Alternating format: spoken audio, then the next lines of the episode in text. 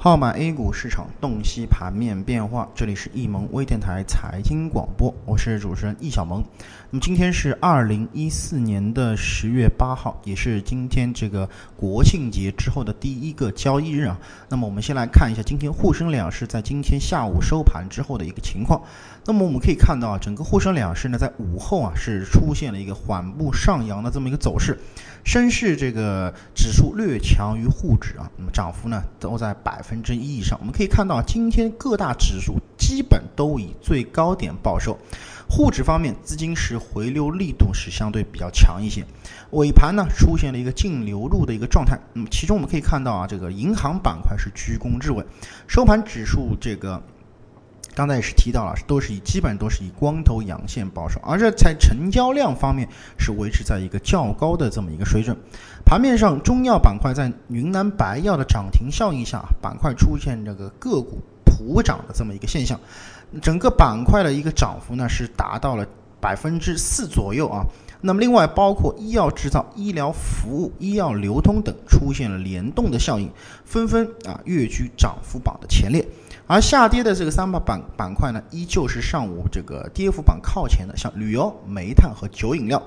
概念方面啊，这个特种药和民营这个民营医院成为午后崛起的这么一个生力军。同时啊，这个低空飞行和马云菜鸟流啊等是表现这个全天是强势。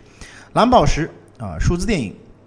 是啊，这是这些上午这个翻绿的这个板块呢，啊，这个继续形成一个下跌的这么一个情况，但是呢，它们的跌幅呢是有所收敛的。那纵观今日的一个盘面啊，整个服装板块虽然未能跻身涨幅榜的前列位置，但是其中呢是不乏像这个季华集团的涨停的品种，以及像这个棒捷股份啊，都是大涨百分之七以上。那么这些个股啊，我们可以看到，在九月二十九日啊。当这个服装板块符合板块双强势的时候，季华集团和棒杰股份呢，也是啊在盘后可以选择